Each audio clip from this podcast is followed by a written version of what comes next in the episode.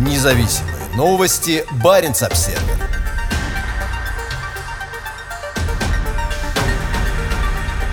Ответственный за Севморпуть просит Путина одобрить большие планы развития контейнерных перевозок.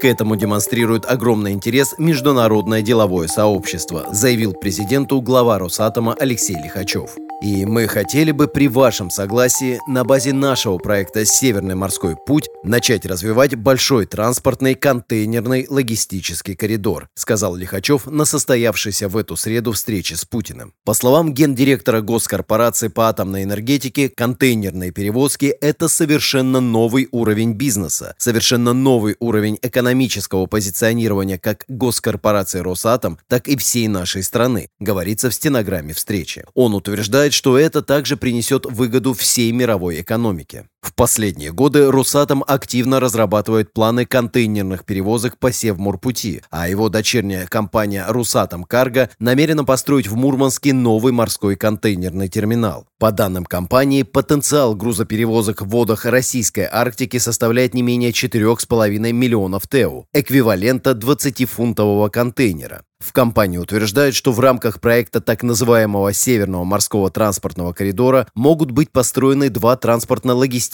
узла и до 30 контейнеровозов ледового класса. В транзитный терминал, который будет расположен между Лавной и Белокаменкой на западном берегу Кольского залива, планируется вложить до 42 миллиардов рублей. Новый объект инфраструктуры должен заработать летом 2024 года. Лихачев и возглавляемый им Росатом отвечают за развитие Севморпути с конца 2018 года. Помимо управления флотом российских атомных ледоколов, Росатом также отвечает за развитие инфраструктуры на далеком арктическом побережье. По словам главы Росатома, развитие морского пути идет быстрее, чем планировалось изначально, и сейчас Россия может столкнуться с нехваткой ледоколов. Сейчас проводится дополнительный анализ потребностей в ледокольном обеспечении после 2024 года, а также после 2030 года, рассказал Лихачев на встрече с президентом и передал ему список предварительных предложений. Сейчас Росатом строит 5 ледоколов ЛК-60, проект 22220, которые в итоге заменят и дополнят стареющий флот судов проектов 10520 и 10580.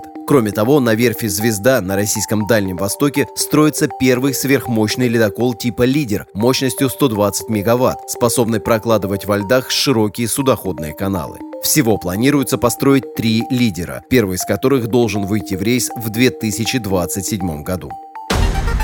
Независимые новости. Барин обседный.